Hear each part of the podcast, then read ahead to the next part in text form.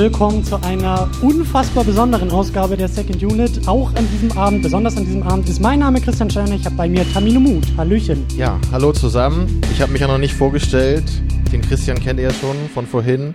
Ich bin jedenfalls Christians bessere Hälfte beim Second Unit Podcast. Wir haben vor einigen Jahren zusammen angefangen, nachdem wir uns im Philosophiestudium kennengelernt haben. Ja, und da wir eh schon immer so viel über Filme geredet haben, dachten wir, eigentlich kann man das ja auch aufnehmen und ins Internet stellen. Und deswegen sind wir heute hier. Und äh, deswegen sind nicht nur wir hier, sondern auch ein Haufen wunderschöner und wunderbarer Menschen hier im Filmrauschpalast in Moabit.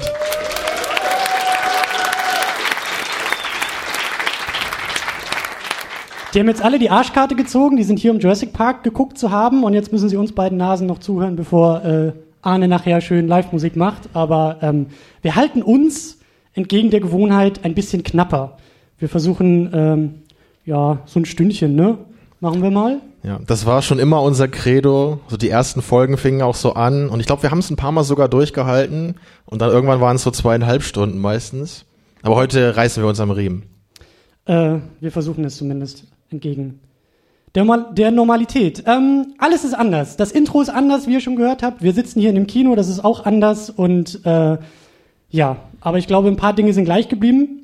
Und wie sich das gehört, hier in dieser Sendung sagen wir am Anfang dieser Sendung natürlich Danke, denn diese Sendung wird durch sehr, sehr viele tolle Menschen möglich gemacht, die auch teilweise hier sitzen. Das sind Menschen, die uns Spenden zukommen lassen, und zwar über Flatter und auch über Patreon. Und über Patreon machen das Walter White, Michi W., Stefan Manken, Jonas Mapace, Jota, Tahiti Su, Rochus Wolf und Christian Schmickler. Darüber hinaus Sultan of Swing, Ulf P., Markus Heimitschlager, David Noack, Florian Primel und natürlich Thomas Jaspers. Ähm, Ihr seid teilweise hier. Vielen Dank, dass ihr da seid. Und ihr hört teilweise im Stream zu. Vielen Dank, dass ihr da seid und zuhört. ähm, ja, was auch ein bisschen besonders ist äh, an dieser Stelle äh, sind erweiterte Danksagungen, denn wir haben an dieser Stelle eben auch hier für diese Sendung, für dieses ganze Live-Event hier im Filmrauschpalast auch ein bisschen weitere Unterstützung bekommen. Wir haben Sponsoren am Start und das ist vor allen Dingen der Filmgeist Freundeskreis e.V., der uns eben hier unterstützt hat, um das alles möglich zu machen. Und äh, der Verein äh, kümmert sich eben um die Förderung des Films als ein geistig-kulturelles Gut und eben auch um ja neue Erzählformen im Film. Wie ihr das vielleicht auch schon an meinem Laptop hier vorne sehen könnt, ich bin auch mittlerweile Mitglied in einem Verein und äh, finde das alles sehr, sehr gut, was die machen oder was wir machen mittlerweile. Und äh, wenn ihr euch da ein bisschen weiter erkundigen wollt, dann macht ihr das unter filmgeistfreunde.de. Dann haben wir auch noch äh, unser wunderbares Poster, was nachher hier im Foyer zum Abholen und Mitnehmen bereit liegt. Ähm, gesponsert bekommen, und zwar von unseren Freunden von Brewkammer. Das ist ein Craft Beer Shop in Kiel, der hat uns auch damals vor, ich glaube auch schon zwei Jahren mit einer schönen Kiste mhm. Craft Beer versorgt. Und äh, die haben uns eben jetzt das Poster gesponsert, was eben jetzt hier gedruckt und verteilt wird. Und ähm, da sagen wir natürlich auch Danke. Und ihr könnt euch auch bedanken. Ihr habt hier überall Gutscheine gesehen, 10% Gutscheine für den Online-Shop. Und werde ich auch verlinken. Und ähm, da könnt ihr dann eben bei brewkammer.com ein wenig Geld sparen, wenn ihr da bestellt. Und dann sagen wir natürlich auch Danke an die erste Reihe, an die Crew von Shortfilms, die uns hier eben auch mit einem Kurzfilm äh, versorgt hat, den wir mhm. im Vorfilm geschaut haben. Den werden wir auch noch verlinken, aber das kennt ihr alles. Und da guckt ihr einfach mal rein unter shortfeel.ms und da findet ihr eine große Plattform, ja, sehr gut. Äh, da findet ihr eine große Plattform mit wunderbaren Kurzfilmen und wer hier auch schon länger zuhört, weiß, dass Kurzfilme uns auch immer wichtiger geworden sind und eine Sache sind, ja, die es zu fördern gilt. So, Tamino, ich brauche einen Schluck. Du musst mal übernehmen. Oh Gott, jetzt bin ich der Pausenclown, ja? du bist der Pausenschluck-Clown oder sowas. Ähm, ja. Ja, wir wollen über Jurassic Park über Jurassic Park sprechen. Ich so läuft dir, das immer bei uns. Ich wollte dir einen Ball zuspielen, Tamino. Pass auf. Äh, Vorverständnis ist das Stichwort. Habe ich. Ja, auch zu diesem Film gehabt. Kriege ich auch noch zusammen, ja. Dann hau mal raus. Ja, ich weiß nicht, ich glaube bei den meisten so aus unserer Generation waren so Dinos ziemlich angesagt, als man noch Kind war. Bei mir war das zumindest so. Ich hatte auch ganz viele Actionfiguren von Jurassic Park. Und äh, wir haben ja in dem Kurzfilm, den wir heute gesehen haben, da hat man ja ganz am Anfang so eine Tyrannosaurus-Figur gesehen. Und die hatte ich auch mein eigen genannt früher. So ja. Actionfiguren oder wie? Ja, ich hatte ganz viele Dinosaurier. Ich hatte auch so einen Raptoren, der Geräusche machen konnte. Der macht dann so. Also ich war ich voll Fan. Ich habe das gar nicht mitgekriegt. Wie macht der? das kannst du dann nachher auf der Aufnahme nochmal anhören. So, ja. Hm. Naja, deswegen kann ich auf jeden Fall sagen, meine Kindheit war durch Dinosaurier geprägt. Und äh, der, der erste Jurassic Park hat mich auf jeden Fall mein Leben auch immer begleitet. Es war jetzt nie so ein richtiger Lieblingsfilm, aber ich habe den alle paar Jahre immer wieder gesehen und ähm, auch heute jetzt wirklich wieder in besonderem Maß genossen, weil ich ihn jetzt zum ersten Mal auf der großen Leinwand sehen konnte. Das habe ich damals nur beim zweiten Teil äh, gekonnt. Da hat mich meine Mutter nämlich sogar ins Kino geschmuggelt. Das, da muss ich ja nochmal danken dafür an dieser Stelle, weil ich war nämlich erst zehn, als der Film rauskam. Termino, wir sind live, ich kann sowas ja nicht mehr rausschneiden. Also jetzt hier irgendwelche Schmuggelgeschichten ja, im Kino. Die wissen ja nicht, wo meine Mutter wohnt, also da passiert so, okay. nichts. Naja. Da kommt die Kinopolizei und sagt. Jedenfalls war er ja ab zwölf und ich war halt schon mit zehn Jahren drin und ich habe es überlebt. Tamino, aber das ist ein, eine gute Überleitung äh, zu einer tiefen Wunde ja. meiner tiefen Wunde. Also wenn wir schon beim Thema Kindheit und eben Jurassic Park sind, ich durfte den Film nie gucken. Oh. Damals in der Grundschule, alle coolen Kinder haben über Jurassic Park geredet und wie der T-Rex da den Typen vom Klo beißt und ich stand daneben und wollte den gucken. Ja, du kamst dann immer so, hier, ich kenne Superman, wollt ihr nicht darüber? Komisch, da wollte keiner mit mir drüber reden damals, ja. ja. Ist heute nicht anders, aber nee, weil irgendwie war da was, glaube ich, los. Also ich glaube, der war ursprünglich mal, oder zumindest das ist die Version, die meine Eltern mir erzählt haben. Vielleicht ist das irgendwie auch äh, erstunken unterlogen, aber der war wohl mal irgendwie kurz ab 16 oder sowas. Also der hatte wohl erst mhm. eine 16er Freigabe hier in Deutschland gekriegt. Wie gesagt, ne, meine Eltern und so, da kann man gerne nochmal recherchieren. Ähm, und dann wurde er wohl erst ab 12 freigegeben. Meine Eltern haben den halt gesehen und haben gesagt, nee, Junge, das ist noch nichts für dich. Und, äh, oh. Ja. Und wann hast du den dann nachgeholt? Heute, nein. ähm, weiß ich gar nicht mehr so genau, aber so Pubertätsphase und ähm, irgendwie, also und natürlich, ich war auch ein Dino-Kind, ne? Ich meine, in der Grundschule, also unser Jahrgang so, wir sind Jahrgang 87, äh, Kinder der 90er, da hat man natürlich mit Dinos gespielt und Dino-Hefte irgendwie gelesen. Und ich weiß nicht, ob ihr das irgendwie noch kennt, äh, dieses tolle Sammelmagazin, was so einmal im Monat oder so, glaube ich, rauskam mit so einem Dino-Skelett und dann war da immer ein weiterer Knochen Das hatte ich auch. Und das hat im Dunkeln geleuchtet. Ja. Und dann haben sie es verkackt, weil dann kam diese Plastikhülle und dann war dieses tolle Ges äh, Skelett halt zu. Aber das Gebiss hat noch geleuchtet. Ach so. Hm. Ich fand das doof. Und man konnte den Dino ja auch wieder entkleiden. Ja, wenn man so nennen möchte. irgendwie war dann die Luft raus. Ich weiß auch nicht warum. Hast du gleich ge gelöscht dein Abo, ja? Ja, dann war, ja, ja. Ich will keine Dino-Haut. Ich will, dass es im Dunkeln leuchtet. ja. ja. Ja, ähm, du hast es auch schon erwähnt, das sollten wir vielleicht hier an dieser Stelle auch nochmal erwähnen. Wir haben den Film jetzt in glorreichen 35 Millimeter geguckt mit DTS-Sound, äh, as good as it can be, würde ich sagen. Ich habe, du hast ihn ja vorher, Spoiler-Alarm, wir haben ihn in Vorbereitung halt schon mal die Tage geguckt. Ich habe ihn auf Blu-ray geguckt und die Blu-ray kann dabei weit nicht mithalten. Also die ja. Farben waren total ausgeblichen und irgendwie, also das war schon, es hat auch gut geknallt. Ich glaube hier im Kinosaal, ja, da wird genickt, ja, ja, ja, ja, hat gut geknallt. äh, der T-Rex war laut und ich würde mal sagen, äh, so gehört sich das. Also da haben wir, glaube ich, jetzt hier an dieser Stelle auch alles richtig gemacht. Und ich würde sagen, die Wunde ist verheilt. Also an dieser Stelle an meine Eltern, äh, alles gut. Na super, dann überstehst du den Abend jetzt ja, ohne dass da so dunkle Erinnerungen hochkommen, hoffentlich. Okay. Ich nehme sämtliche sagst. Energie zusammen und äh, ich nehme es mir vor. Denn wir wollen ja eben nicht nur äh, über Kindheitswunden und Dinosaurier, auch über Dinosaurier sprechen, aber wir wollen vor allen Dingen über Jurassic Park sprechen. Ähm, normalerweise ist die Sendung halt immer natürlich ein bisschen länger und größer. Wir lassen ein paar Sachen weg, aber was wir nicht weglassen können, finde ich, ist die Frage, was haben wir jetzt eigentlich gerade gesehen? Also wie könnte man vielleicht den Film inhaltlich, den Plot so kurz und knapp zusammenfassen? Was ist da eigentlich passiert? Ja, ist besonders interessant für die, die vielleicht nicht die ganze Zeit wach bleiben konnten bei diesem langweiligen Film. Ja, bei ja. diesem leisen Film, also. Ja, ich meine für die drei Leute da draußen, die uns irgendwo zuhören und den Film noch nicht gesehen haben, ja, was passiert in Jurassic Park? Eine Gruppe von Wissenschaftlern wird auf eine einsame Insel in Costa Rica eingeladen, wo ein Vergnügungspark gebaut wird und noch bevor der eröffnet wird, sollen die einen exklusiven Look bekommen und deren Meinungen abgeben dazu. Und in diesem Park hat eben ein visionärer, reicher Mensch Dinosaurier geklont und will die jetzt der gesamten Menschheit da vorführen. Ja, und wie man sich denken kann, geht das natürlich alles nicht gut. Ein Unwetter bricht aus und die Dinosaurier haben Hunger auf Menschenfleisch und machen sich auf den Weg, ja, laufen ordentlich amok. Aber am Ende geht natürlich alles noch relativ gut aus, nachdem einige gefressen wurden, aber manche schaffen es auch rauszukommen. Das ist sehr basic. äh, man könnte vielleicht auch sagen, das Ganze ist eine Familiengeschichte. Ja, oder ist es eine Kritik über Wissenschaft, Forschung, ne, das Klonen, was ja in den 90ern immer prominenter wurde? Ja, Inwieweit darf Natur. sich der Mensch in die Natur einmischen? alles schwierige, wichtige Themen in diesem Film. Ich glaube, die werden wir auch alle ein bisschen schleifen und anreißen und äh, unsere Zähne hinein. Nee, lassen wir das. Ähm, wir wollen vor allen Dingen auch, äh, oder wir müssen auch über Spielberg natürlich sprechen an erster Stelle. Ja. Äh, Steven Spielberg hat den Film äh, gemacht, wie wir auch schon hier im Intro gehört hatten, irgendwie parallel zu Schindlers Liste. Also das Jahr 93 war, glaube ich, sehr produktiv für Spielberg. Ähm, würdest du sagen, das ist ein klassischer Spielberg? Boah, also obwohl ich die allermeisten Filme von Spielberg gesehen habe, fühle ich mich nicht so als so ein richtiger Experte. Und das liegt vielleicht auch ein bisschen daran, weil er ja wirklich sehr viele verschiedenartige Filme gemacht hat. Es gibt ja einerseits so diese eher auf Entertainment bedachten Filme, ne, eben wie Jurassic Park 1 und 2, wie die Indiana Jones Filme zum Beispiel.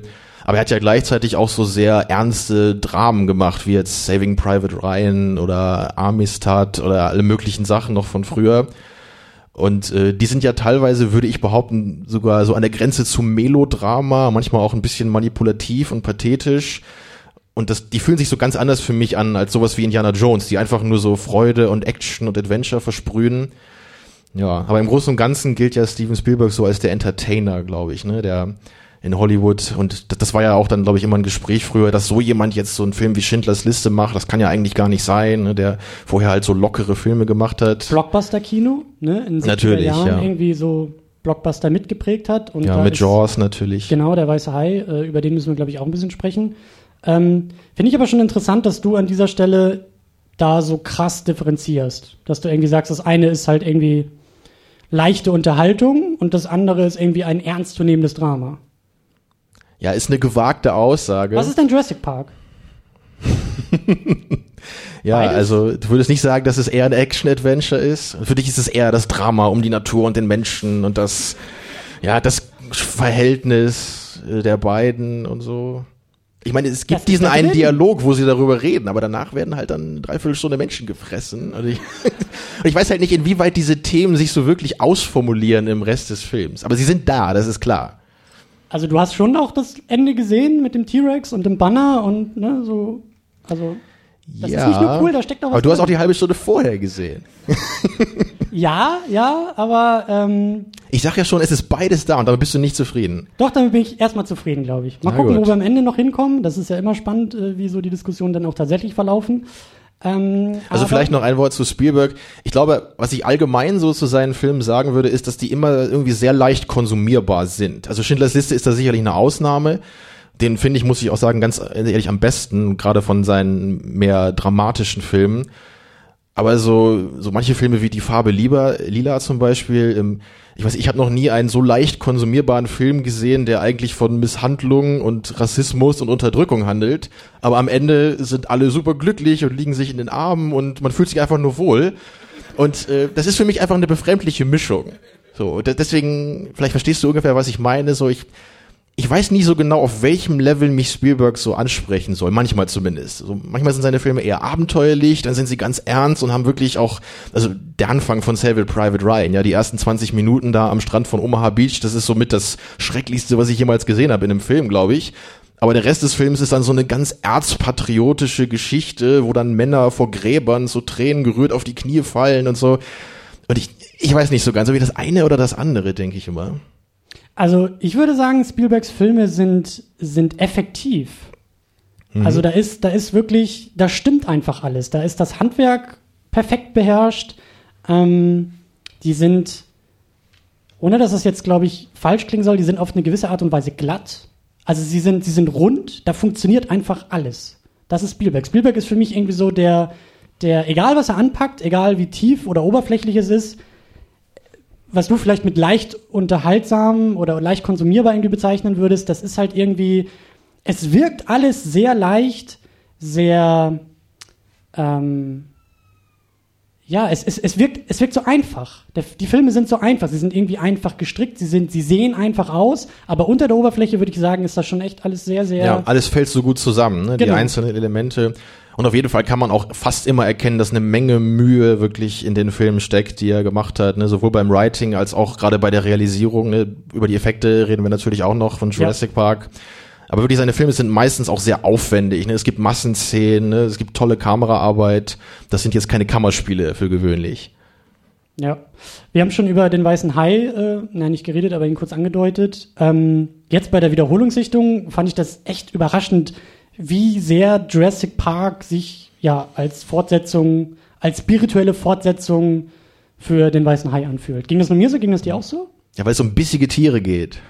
Naja. Oder auch vom Aufbau Nein, des der Ganzen. Aufbau, auch so dieses ganze Teasing, dieser ganze, dieses ganze, wir zeigen das Monster lange nicht. Allein der Opening, äh, die, die, die Öffnung des Films ist doch, das ist doch Ja. irgendwie in Ja, bei, Minuten bei der beiden. Filmen hast du ja das Monster auf dem Filmplakat, aber es wird dann so ganz lange versteckt gehalten und man sieht es nicht, obwohl Ja, ja, der jeder weiß, was da eigentlich kommen Der muss. verkackt dann gerne das Marketing, ne? Das ist dann irgendwie, wir müssen es aufs Poster drucken und äh, ich. Äh, Ja. Ne? Mein Favorit ist da ja immer das Cover vom Planet der Affen, wo so die Freiheitsstatue abgebildet ist. Da Spoiler, so, Spoiler an dieser Stelle. ja, Spoiler für die Leute, die den Film kaufen wollen, um sie sich anzugucken. Ja. Ganz genau. ähm, ja, aber lass uns noch ein bisschen so bei dieser ganzen weißen Hai-Geschichte irgendwie bleiben. Also die Parallelen, finde ich, sind, sind deutlich, sind, sind deutlich erkennbar. Ähm, und das ist irgendwie auch Spielberg. Spielberg arbeitet auch hier ähnlich wie beim weißen Hai. Ähm, klar, er deutet das Monster erstmal lange Zeit nur an. Ich glaube, das dauert gefühlt ewig, bis überhaupt erstmal der T-Rex eigentlich da ist. Ja, Also der ja sowieso, der braucht ja einen halben Film, bis er ankommt. hm? Ja, aber das ist halt, äh, ich, also ich find's großartig und vor allen Dingen am Anfang mit dem, mit erstmal wird er ja nur ausgesprochen, da, da äh, Dr. Grant verliert ja schon irgendwie halb das Bewusstsein, als äh, gesagt wird, da ist ein T-Rex irgendwie am Start. Dann wird die Ziege halt irgendwie gezeigt und es passiert noch nichts. Also dieses, dieser Aufbau, dieser Rhythmus, der da benutzt wird, um dann eben in eigentlich auch extrem wenigen Momenten, aber effektiven Momenten, uns dann mit diesem T-Rex auch ein richtig schönes Filmmonster irgendwie zu präsentieren. Ja. Und im Grunde hat der T-Rex ja auch nur so eine richtige Szene. Ne? Man denkt ja bei Jurassic Park immer, oh ja, da ist der T-Rex, der rennt den ganzen Film rum und frisst jeden zweiten auf. Ja. Aber eigentlich ist es ja gar nicht so. Ne? Es gibt diese große Szene in der Mitte, wo er eingeführt wird und dann diese Verfolgungsjagd danach. Und danach sieht man ihn, glaube ich, nur noch zweimal. Ne? Er frisst einmal einen von diesen äh, galoppierenden Dinosauriern da und dann am Ende äh, rettet er nochmal den Tag. Ja. Aber ansonsten. Der Money Shot, ne? ja. Also die Raptoren sind eigentlich präsenter im Film, würde ich sagen. aber auch nicht so viel. Du hattest das, glaube ich, in der Vorbereitung irgendwie mal angeguckt. 19 Minuten Dinosaurier-Film und irgendwie acht oder neun davon. Äh, Ja, ich glaube, die. Zahlen habe ich noch im Kopf. Es waren nämlich, glaube ich, wirklich nur 15 Minuten, in denen Ja. wirklich im Film Dinosaurier zu sehen sind. Und wenn ich es jetzt richtig im Kopf habe, dann sind neun davon Animatronics und sechs CGI. Ja, also wirklich ganz, ganz wenig für einen Film, der ja auch hier seine zwei Stunden Laufzeit hat. Ja.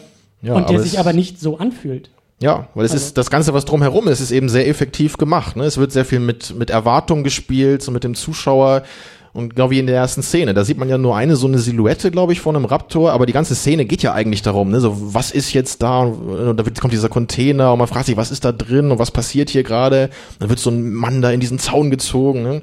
Aber man sieht ja nix von den Viechern. Man sieht nichts und das, was man sieht, sind vor allen Dingen äh, die Reaktionen der Menschen. Also, Ja. äh, und auch da wieder Spielberg, der, es sieht irgendwie einfach aus, ist wahrscheinlich aber viel, viel schwieriger, aber so dieser, dieser, ähm, ja, dieses, dieses Spiel mit, mit dem menschlichen Gesicht als Projektionsfläche für den Schrecken, den eben der weiße Hai oder eben so ein T-Rex verursachen kann. Ja, und auch als Dr. Alan Grant zum ersten Mal die Dinosaurier sieht, ne, das, da sieht man ja auch erst ganz lange seinen Reaction-Shot, Ja, bevor ja, wir genau, als Zuschauer genau, auch zum genau. ersten Mal die Saurier sehen. Und Ja. danach geht er ja wirklich zu Boden, ne, weil das ihn so umhaut und das ist ja schon fast stellvertretend für den Zuschauer so in 93. Ne? So diese ungesehenen Effekte bis daher, dass das wirklich jetzt auf die Leinwand gebracht werden konnte, ist ja monumental. Da wollen wir aber auch noch hin, da bist du schon wieder Ja. ein bisschen zu schnell. Ähm, klar, die ganzen Computereffekte und was der Film irgendwie da auch für die, für die Filmgeschichte und für Hollywood irgendwie auch äh, bedeutet hat.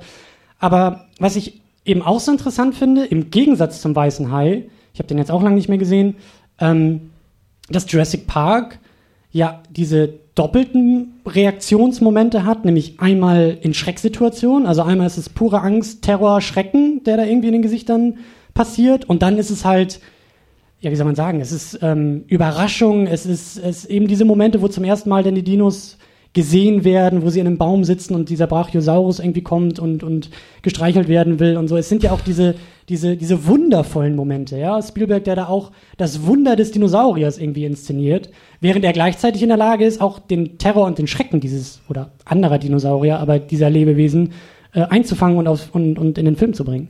Wo siehst du denn das Wunder des weißen Hais? Ne, das meine ich ja gerade.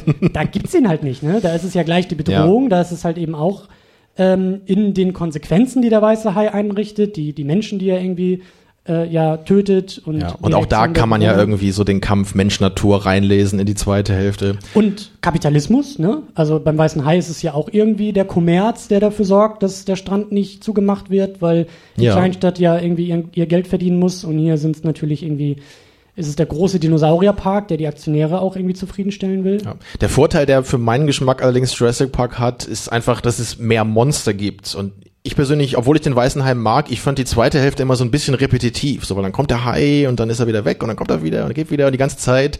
Und hier hat man natürlich dann, hat man die Raptoren, man hat diesen Dilophosaurus, den man einmal sieht, und dann natürlich den T-Rex. Also da gibt's einfach mehr Saurier, die ordentlich Action machen. Und das gefällt mir einfach ein bisschen besser. So bin Dino- ich ja. Ich, ich muss immer unterhalten werden. Ich brauche immer neue Saurier. Ja. das heißt, die ganzen Fortsetzungen sind für dich dann ja perfekt. Auf immer jeden mehr, Fall, immer ja, größer, ja. immer lauter. Ja, da ist eine besser als die andere. ja. ja, lass doch vielleicht auch noch mal kurz über die Fortsetzung sprechen. Also Ja, wir wollen das gar nicht so weit auswalzen hier, aber ähm, sie sind ja da. Und äh, es gibt sie. Ja, wie ich ja schon erwähnt hatte, ich habe ja den zweiten da wirklich im Kino gesehen und deswegen hat er mich eben auch sehr lange begleitet und ich, ich mochte den halt auch früher sehr gerne. Das hat ein bisschen nachgelassen so im Laufe der Jahre. Ich würde immer noch sagen, dass ich den, glaube ich, ich persönlich jetzt noch am liebsten mag von den Fortsetzungen, mag aber auch viel Nostalgie mitschwingen. Den dritten habe ich jetzt auch noch mal kürzlich aufgefrischt und ist, vergessen. der, der ist schon ganz schön dämlich, muss man sagen. Also Mo Mo Mo Mo Moment. Moment. Im zweiten Teil gibt es die großartige Szene am Ende des Filmes, wo die Tochter von Dr. Äh, Malcolm Dingsbums äh, mit ihren unfassbar guten Touren- und Reckfähigkeiten in der Lage ist, so einen Raptor wegzutouren. Ja, das, das ist Und das wirklich ist eine tolle dämlich. Szene. Ich finde das auch bemerkenswert, wie man als Kind sowas einfach hinnimmt. Ich habe das dann gesehen, dachte, ja, die kann ja touren. Also wo, wo ist da das Problem? Und dann, ja, und sie macht ja wirklich so, hey Raptor, und dann macht er so, ja, und dann kriegt, kriegt er halt so ordentlich ihre Beine ins Gesicht und ist tot. So, ja. Naja, Also, ne, speaking of dämlich. also der zweite hat auch so seine paar Szenen, ja. Ich, ich frage mich auch immer, wie dieser Tyrannosaurus am Ende auf diesem Boot irgendwie dann in die Großstadt gekommen ist, weil er anscheinend alle gefressen hat, die das Boot steuern können. Und ähm, da hängt ja auch dann so dieser Arm so am Lenkrad, also am Steuerrad, ne, in dieser kleinen Kabine. Und dann muss ja eigentlich so der Sau Tyrannosaurus sich da so mit dem Kopf so durch die Tür und dann hat er halt so den Captain, während er gesteuert hat. Nein, nein, was man, was man halt nicht gesehen hat, ist der andere Arm, der Godzilla angerufen hat und gesagt hat, sag mal, wie machst du das eigentlich immer, wenn du da irgendwie unterwegs bist? Arguably, das spielt sicherlich in einem Filmuniversum. Das ist die Fortsetzung. Naja, also man kann, glaube ich, zu den, zu Teil 2 und 3 kann man schon sagen, die sind bisschen lazy geschrieben manchmal, um das mal wertfrei zu sagen. Sehr wertvoll. Ja, aber der zweite ist wirklich noch deutlich aufwendiger. Ich glaube, der geht ja auch irgendwie zwei Stunden, 20 Minuten oder so. Also der ist ja von wirklich so ein, Spielberg nochmal gemacht. Ne? Genau, der auch von David Köpp, glaube ich, mitgeschrieben, wenn ich mich nicht irre, und ja auch von dem von dem Screenplay oder von dem Buch, was der Michael Crichton geschrieben hat, der ja auch das erste geschrieben hat. Und der dritte, der fühlt sich halt eher wie so ein Monster B-Film an, finde ich, und äh, der versucht nicht so epic zu sein wie der wie der zweite. Das mögen manche dann ein bisschen lieber. Ich habe den dritten damals auch im Kino geguckt und ich hatte das Gefühl, dass da irgendwie, also ich weiß nicht, ob der noch auf Filmrolle lief, aber also da fehlte was. Der Film war zu Ende, aber der Film war noch nicht zu Ende. Also die sind auf einmal irgendwie am Strand angekommen und ich glaube, der geht auch nur 90 Minuten oder so. Ja, ja, da, da ruft ja dann Dr. Grant so übers Telefon, ruft er ja seine Freundin an und die scheint das dann ja irgendwie zu schaffen, so die Marines und die Army zu organisieren, die dann mal kurz im fremden Land dann halt so eine Rettungsaktion starten. Und was ich besonders schön finde, ist ja, dass sie dann so, so in, in friedlicher Stimmung im Hubschrauber von der Insel wegfliegen, so ein bisschen wie hier das ja auch war. Und dann gucken sie halt diesen Perodactyls oder diesen fliegenden Sauriern zu und der eine sagt nur, seht mal, wie sie in eine neue Welt aufbrechen. Ja, und zehn Minuten vorher wollten sie uns die Köpfe abbeißen. So, also, ja, finde find ich bemerkenswert, dass sie da überhaupt keine negativen Gefühle gegenüber diesen Tieren haben. Tja, Also das ist das Wunder des Sauriers, was wir hier schon festgestellt haben. Wie sieht's denn aus mit Jurassic World, um das vielleicht noch ganz kurz abzuschließen? Ja, den habe ich auch erst kürzlich gesehen und äh, ja, das ist halt so ein typischer moderner Soft-Reboot. Ne? Das kennt man jetzt ja auch so durch Star Wars Episode 7 oder Fury Road. Das sind ja alles so diese Filme, die so ein bisschen Remake, so ein bisschen Fortsetzung sind, um damit alle so ein bisschen zufriedenzustellen. Also sowohl neue Leute können mit denen einsteigen, sowohl alte Fans haben was, was ihnen gefällt. Und äh, ja, ich, ich weiß nicht, ich fand den Film irgendwie sehr generisch und einfach zu ähnlich äh, wie den ersten jetzt. Das ist alles Nostalgie, Tamino. Das ist doch jetzt auch das große Also Ding. manche haben halt gesagt, es ist jetzt mal spannend zu sehen, wie der Park eröffnet ist und dann die Menschen gefressen werden. Und ähm, Ich sehe da nicht so den riesigen Unterschied, muss ich sagen. Tja. Ich mag dazu pingelig sein. Also ich, ich bin bereit zu sagen, dass der Film sicherlich kompetent gemacht ist. Also gerade im Vergleich zu dem dritten, ne, das, das ist schon okay, denke ich mal. Aber ich persönlich, ich bin dann jemand, ich, ich gucke mir dann doch lieber irgend so ein Trainwreck von dem Film an wie den zweiten. Da kann ich dann irgendwie mehr draus ziehen. Muss dann jeder selber wissen. Aber ist das vielleicht auch Teil des Problems oder wie auch immer, aber funktioniert dieser Film nur einmal? Ja, brauchen wir mehrere Filme davon? Ne? Das Also- ist die Frage, ja. Wir brauchen immer mehr Dinosaurier. Ich glaube, da sind wir uns auch alle einig, ja, dass halt mehr Dinosaurier immer mehr besser ist. Aber Ja, der, der Punkt ist auch so, ich weiß auch nicht, wie andere das sehen, aber für mich ist Jurassic Park eigentlich so ein Film, der lebt eigentlich vor allem durch seine Idee. Das ist so ein bisschen so eine Art Gedankenexperiment irgendwie so. Was wäre denn, wenn man Dinosaurier klonen könnte und man dann so einen Vergnügungspark damit machen würde? Und die Frage so, was ist denn eigentlich auf Insel B passiert? Finde ich jetzt gar nicht so relevant. Ne? Und dann im dritten Teil fahren sie dann nochmal dahin, weil da irgendein so ein Junge abgestürzt ist. Und dann machen sie den Park dann im Te- vierten Teil doch nochmal auf. So, obwohl er ja schon hunderte Menschen gefressen wurden über die Jahre. Aber es gibt immer noch Publikum dafür.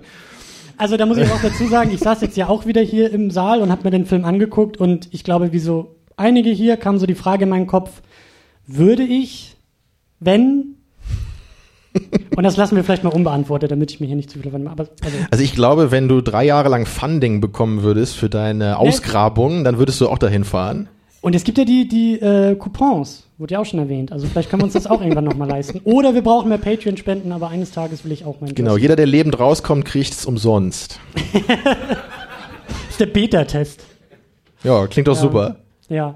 Tamino, lass uns vielleicht auch noch ein paar Momente rausgreifen. Ähm, ein paar Highlights, ein paar Szenen, die, ähm, ich weiß gar nicht, wie lange wir darüber reden können, außer immer wieder nur zu sagen, wie großartig es ist, aber es ist natürlich, ja, Riesenhighlight in dem Film, die erste Begegnung mit dem T-Rex. Ja. Im Regen, im Dunkeln, in diesen Autos, die nicht weiterfahren, die Zäune funktionieren nicht. Ja, ganz klar die berühmteste Szene des Films. Und da habe ich auch noch ein bisschen was zu gelesen. Es gibt auch einige knuffige Anekdoten so vom Dreh, weil ja dieses äh, dieses T-Rex-Modell, das war ja wirklich riesig groß und mehrere Tonnen schwer und ja auch wirklich so elektrisch betrieben. Und äh, da das ja bei dieser Szene, wie man gesehen hat, auch immer geregnet hat, war das wohl so, dass dieses Ding manchmal einfach an und ausgegangen ist dabei. Also teilweise hast du dann eben gerade gesagt, okay, wir sind jetzt fertig mit der Szene und dann stehst du da, trinkst deinen Kaffee und dann springt dieses. Ding an. Ja. Das war dann wohl doch durchaus ein bisschen befremdlich für die Crew, die da gearbeitet hat. Kann ich mir vorstellen, ja. Ja. Und was, was auch ganz spannend ist, im Film gibt's ja diesen einen Moment, wo die beiden Kinder dann von dem Saurier angegriffen werden, ne? Und dann sind sie ja da so in dem Wagen und äh, haben so Angst und diese Scheibe kommt runter. Und da Ja. bricht ja dann sogar so ein Stück ab. Ja. Und das war wohl eine Szene, die gar nicht so geplant war. Also der sollte wohl gar nicht durch die Scheibe brechen. Und deswegen ist diese Angst, die wir sehen von den beiden Darstellern durchaus echt. In dem Moment. It's called acting, Tamino. Das ist alles nur Schauspiel. Ja, naja, Mhm. meistens, aber da nicht. Was ich ebenfalls sehr interessant finde bei dieser Szene ist ja, dass, dass der, ähm, der T-Rex ist ja da CGI. Das ist, also meistens im Film ist es so, Teilweise. wenn man, wenn man die Saurier von weiter weg sieht, ist es CGI und wenn man nur so Teile sieht, dann sind es meistens Animatronics. Aber was mir nie aufgefallen ist, ist, dass das Auto in dieser Szene auch einmal CGI ist.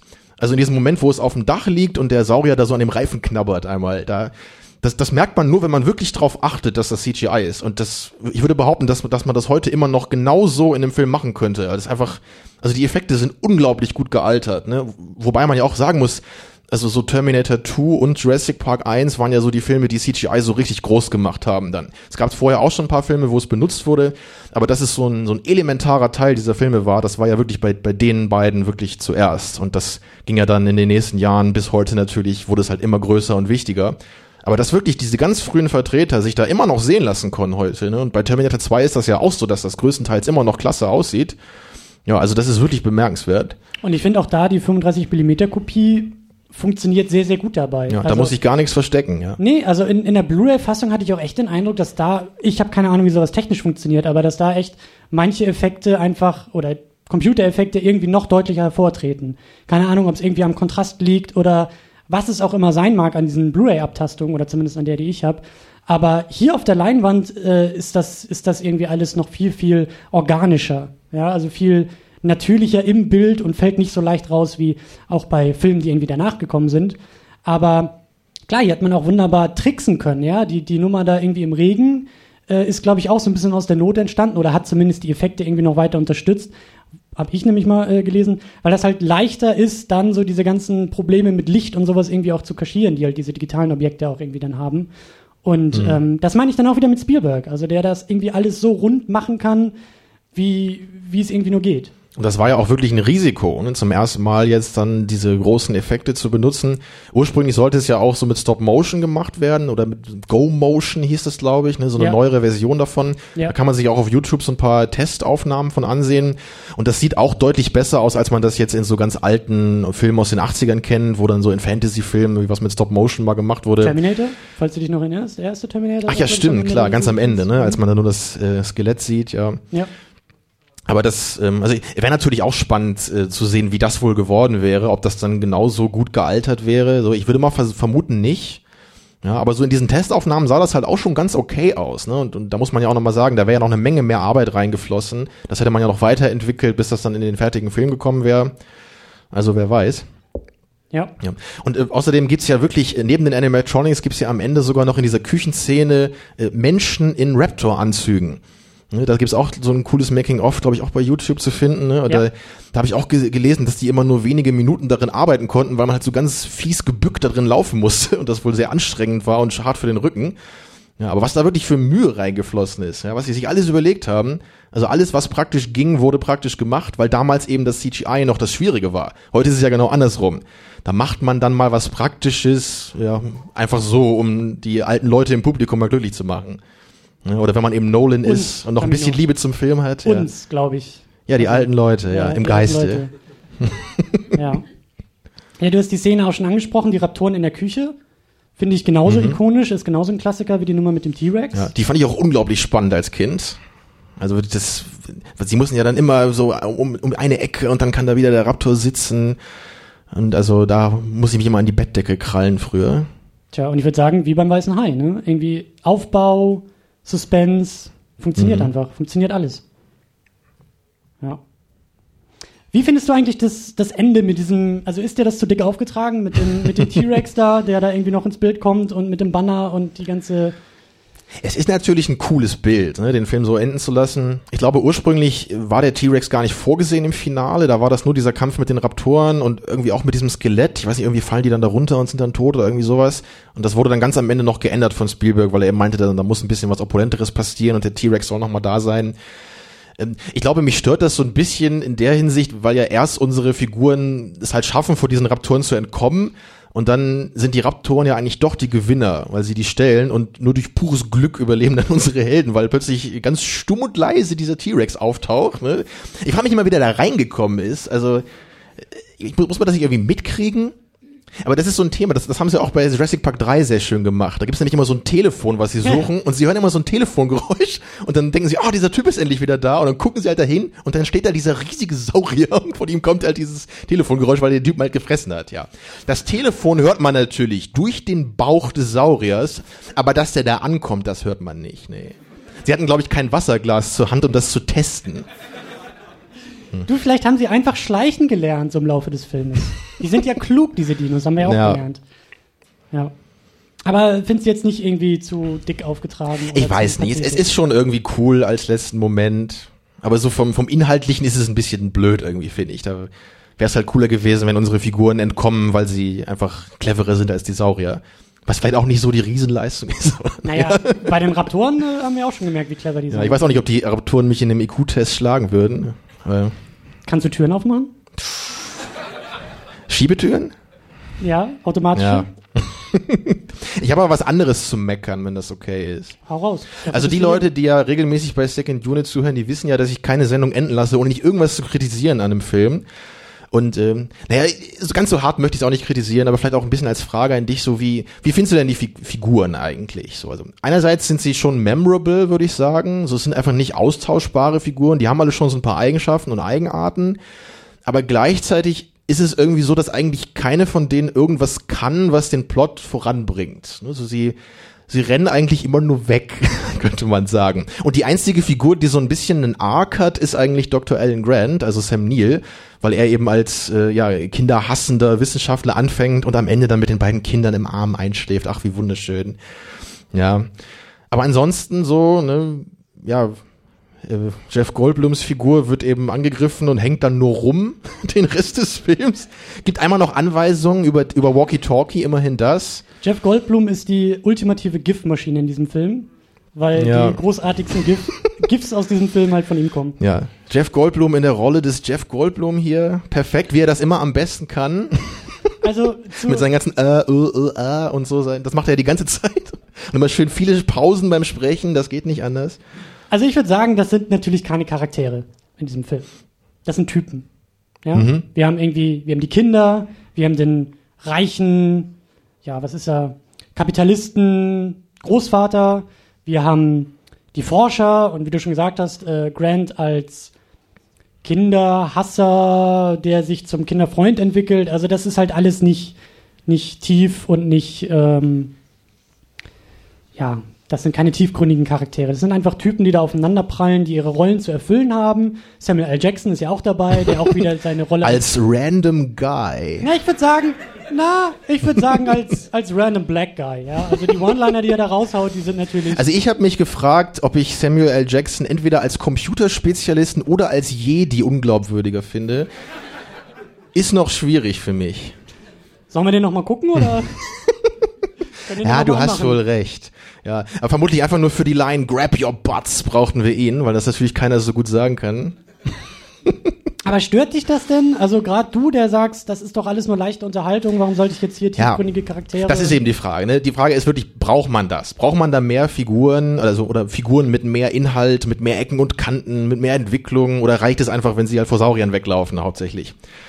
Ganz interessant ist dazu, dass ich gelesen habe, dass eben Screenwriter David Köpp, als er das äh, Buch eben adapted hat, dann auch so meinte, so bei allen Szenen, wo die Charaktere so ein bisschen mehr über ihr Eigenleben reden und über ihre Verhältnisse, da sagte er dann so, I couldn't care less. Und deswegen hat er das halt alles rausgestrichen, so größtenteils, und das Ganze ein bisschen mehr auf den Punkt zu bringen und äh, eben die Action mehr zu betonen, ist sicherlich ein akzeptabler Ansatz. Ne? Ja, ist, ist, ist schwierig zu sagen, ich weiß nicht. Ich, ich bin ja normalerweise immer jemand, ich mag das ja, wenn Filme dann drei Stunden gehen und alle Nebencharaktere noch irgendwelche Aufgaben haben und so. Aber vielleicht ist das in so einem Film nicht unbedingt notwendig. Ich wollte aber meckern. Was anderes fällt mir nicht ein. Hast du hiermit erfüllt? Ich Ja. glaube, wir können die Meckerrunde gleich äh, weitermachen. Oder zumindest eine, eine kleine Streitfrage vielleicht einfach mal aufstellen, was wir am Anfang schon angedeutet hatten. So, ist das jetzt hier irgendwie Mensch gegen Natur? Ist jetzt hier irgendwie eine, eine größere, tiefere Verhandlung einer größeren, tieferen Geschichte? Oder ist das denn tatsächlich nur Hold on to your butts, bis die Dinosaurier kommen? Also, wie, wie, wie stehst du dazu? Tja, ist schwierig, Dich, ne? Muss man Also- vielleicht dazu sagen, so, ich glaube, dich stört das immer, oder? Du brauchst immer so eine klare Trennung zwischen Low und High Culture in gewisser Form. Da- das ist so ein bisschen ich, ja. Wenn ich, ankomme und sag Tamino in diesem Superman-Film und so mit Ethik und so, dann sagst du, ja, ja, da fliegt ein Typ im Kostüm, das ist Quatsch. Mit schicker Unterwäsche vor allem. Sehr schicker, ja. Ja. Ja, ich bin da wirklich so jemand, ich, ich brauche immer so meinen Modus, wenn ich einen Film gucke. So, ich komme in den Schwarzenegger-Modus, ne? ich komme auch so in den David Fincher-Modus. In den Ingmar Bergmann-Modus bin ich noch nicht gekommen, aber vielleicht schaffe ich das auch irgendwann. Ich habe es auch nach Jahren geschafft, in den David Lynch-Modus zu kommen. Das war nicht so einfach. Drogen Ja. oder was? Nee, zum Glück nicht. Okay. Viele Diskussionen mit DJ Arne. Äh, DJ Jacker, wir dürfen seinen richtigen Namen natürlich nicht sagen. Nee, das ist Pseudonym. äh, ja, Ja, was, was machst du denn ähm, jetzt damit? Also, also verschließt du die Augen und Ohren, wenn da jetzt irgendwie mal kurz verhandelt wird, dass der Mensch nicht in die Natur eingreifen soll? Oder Es ist ja schon ganz gut gemacht, muss ich sagen. Es wird ja auch am Anfang in dieser Hubschrauber-Szene, äh, das, das muss ich auch zugeben, ich habe das nur mal gelesen, mir ist das selber nie aufgefallen, aber da gibt es ja diesen Moment, wo Sam Neill sich anschnallen will und er hat ja nur diese, diese beiden Gurte, die nicht zusammenpassen. Ne, also diese, diese weiblichen Enden des Gurtes nennt man das, glaube ich. Und dann macht er ja am Ende so einen Knoten und dann geht's irgendwie auch. Und das ist ja eben eine Anspielung darauf, dass es anscheinend die äh, weiblichen Saurier auch irgendwie geschafft haben, sich zu paaren. Also äh, man könnte es clever nennen. Zitat, Life finds a way. Eben. Und das ist ja wirklich nur so eine kleine unterschwellige Geschichte. Und sowas ist ja eigentlich schon ganz, ganz nett gemacht dann. Und es, es gibt ja eben diesen einen zentralen äh, Dialog dann so in der Mitte des Films, ne, wo, wo ja dann der, der Hammond alle mal fragt, so, was ist denn jetzt eure Meinung zu diesem Park? Ne, was haltet ihr davon? Deswegen wurden die Wissenschaftler da ja auch hingebracht. Ja, und alle kritisieren natürlich viel und dann wird eben diskutiert, ne, so kann man das machen, kann man sich so in die Natur einmischen, lässt sich die Natur überhaupt beherrschen, haben wir das Recht dazu? All solche Fragen, die kommen da ja eben auf. Und deswegen, wie schon gesagt, deswegen ist das Thema ja durchaus da, weil diese ganze Szene hätte man ja auch weglassen können. Das ist ja für den Plot eigentlich überhaupt nicht wichtig. So, wenn's, wenn man eben sagt, so was genau passiert in dem Film, wenn man sagt, das ist der Plot. Ja, aber es, es wurde ja schon eben, Spielberg hat gesagt, ich will auch diese Dimension im Film drin haben. Ne? Ich will auch ein bisschen die Themen verhandeln. Ich frage mich eben nur immer, ob, ob das reicht, wenn man diese Themen einfach so drin hat im Film oder ob die einfach verhandelt werden müssen, ob da mehr mit passieren muss. Und das meinte ich ja so, es passiert eigentlich nicht viel, außer dass eben die Dinosaurier frei rumlaufen und alle auffressen. Und äh, das müsste man dann eben so metaphorisch als den Kampf dieser beiden Gewalten von Mensch und Natur irgendwie sehen. Aber das tust Aber du nicht. Also ich, weiß nicht, ich habe das jetzt nicht so, glaube ich, immer so im Hinterkopf bei jeder Raptoren-Szene oder was. Oder würdest du sagen, du, du, für dich schwenkt das immer so mit dann? Weiß ich jetzt auch nicht so genau, aber da könnte man irgendwie auch das Argument vielleicht rausstricken, dass es ja diese schöne Regel gibt, Show, don't tell. Und in den Momenten, wo halt unsere Figuren an einem Tisch sitzen und sagen, das ist aber alles nicht so klug und das ist alles nicht so toll und äh, der Mensch überhebt sich hier gerade und Hammond, was du da vorhast mit deiner Idee, das kann nicht funktionieren, das dürfen wir nicht machen. Und natürlich brauchst du dann irgendwie ja auch den Moment, wo das auch mal gezeigt wird. Und wenn da mal so ein Dinosaurier irgendwie durchs Fenster reinguckt und sich so ein paar Leute schnappt, dann ist das doch ultimativ gezeigt, oder nicht? Ja, es ist wirklich im Film verhältnismäßig gut gemacht. Aber ich persönlich bin einfach jemand, ich mag es lieber dumm oder klug und nicht so dazwischen. Nicht so mittelklug, oder was? Ja, das bin halt ich, ich weiß nicht. Na gut. Ja, haben wir es aber auch irgendwie zumindest so ein bisschen verhandelt und äh, abgehakt. Ich glaube, äh, wir sollten auch noch ein wenig über die ja, Effekte sprechen, über das Thema, das ähm, im Film auch angesprochen wird, dass ja die, ähm, was sind das, Paläontologen, die Dinosaurier-Ausgraber, bald Mhm. obsolet sein werden, weil die Dinosaurier werden nicht mehr ausgegraben, die werden jetzt gezüchtet. So. Und genauso, der Satz fiel ja irgendwie im Film, ich glaube, Jeff Goldblum sagt das irgendwie doch zu Ja. den beiden, ähm, äh, oder die beiden sagen doch irgendwie, wir sind jetzt obsolet und er sagt, nee, ihr seid jetzt extinct. Und dieser Satz ist wohl auch am Set gefallen, als eben das erste Mal die Computereffekte, die, die Spezialeffekte aus dem Computer kamen, der erste digitale Dinosaurier über den Screen lief, dass ähm, eben, ich weiß nicht mehr genau, wer das war, aber der Herr, der halt eigentlich so für Stop Motion und sowas zuständig war, diesen Satz auf einmal so ein bisschen an den Kopf geknallt bekommen hat. So von wegen, du bist jetzt eigentlich auch hier extinct, weil wir brauchen jetzt keine Knetgummifiguren mehr oder irgendwelche tollen Animatronics. Wir haben jetzt die Computer. Tja, ja, er hatte irgendwie recht, oder? Weil das, das, das schmerzt mich halt wirklich immer, ne? Weil wenn man wirklich an so Filme denkt wie The Thing oder so, die so unglaublich tolle ne, praktische Effekte hatten, und wenn man sich dann mal vorstellt, was man heutzutage machen könnte, wenn man immer noch auf praktische Effekte setzt, ne, weil das würde sich ja auch weiterentwickeln, diese Technologie. Also das wäre ja unfassbar, was da möglich wäre. Aber es ist eben nicht mehr gefragt. Es wird nicht mehr gebraucht, weil eben durch CGI alles besser und effektiver geht. Ja, und deswegen ist es ja schon ganz spannend eigentlich, dass wir uns heute Abend ja auch hier treffen. Ne? Wir gucken eben diesen alten Jurassic Park jetzt, ne? der hat über 20 Jahre auf dem Buckel. Wir gucken den jetzt nochmal hier im Kino. Und ich hatte fast ein bisschen das Gefühl, dass wir so, so schon fast wieder an dem Punkt sind, wo 1993 die Leute waren. Ne? So dieses, sowas habe ich ja noch nie gesehen auf der großen Leinwand. Ne? Weil jetzt, also ich, ich, hab, ich kann das bei mir nur sagen, ich weiß nicht, wie das bei euch war hier, aber wenn ich jetzt wirklich sehe, so da sind Animatronics im Spiel, ne? dieser riesige Kopf von dem T-Rex mit all diesen Zähnen und den Augen. Ja, das sieht so toll aus und das, das berührt mich auf so einem ganz anderen Level, als das eben das beste CGI jemals könnte. Ja, obwohl, das ist ja auch so ein Thema bei uns, wir müssen ja immer über CGI herziehen, auch wenn es im Film nicht vorkommt. ne, Naja, heute können wir es dann mal machen. Heute haben wir die Erlaubnis, ja. Ja, aber im Großen und Ganzen ist ja das Tolle an Jurassic Park eben, dass so das Beste von beiden Techniken äh, irgendwie drin war. Oder also Animatronics waren eben immer da, wenn es ging, und nur wenn es dann eben nicht mehr ging, ja, für diese riesigen Brachiosaurier oder wie die heißen, ne, mit den langen Hälsen. So, da, da hat man dann CGI benutzt und dann ist es ja okay. Ne? Oder aber wenn, wenn man T-Rex halt richtig zur Sache gehen muss. Ne? Genau, Und aber wenn man dann nur den Kopf vom Brachiosaurus sieht, dann ist es wieder das Modell. Also immer wenn das Modell ging, dann war es da. Und es war ja auch ungefähr so zwei Drittel und ein Drittel ne, vom Verhältnis der beiden Effekte. Und also wenn man das heutzutage immer noch so machen würde, wäre ich ja auch schon zufrieden. Ne? Ich will ja nicht nie wieder CGI in einem Film sehen. Aber es wäre schön, vielleicht nicht nur CGI zu sehen. Ne?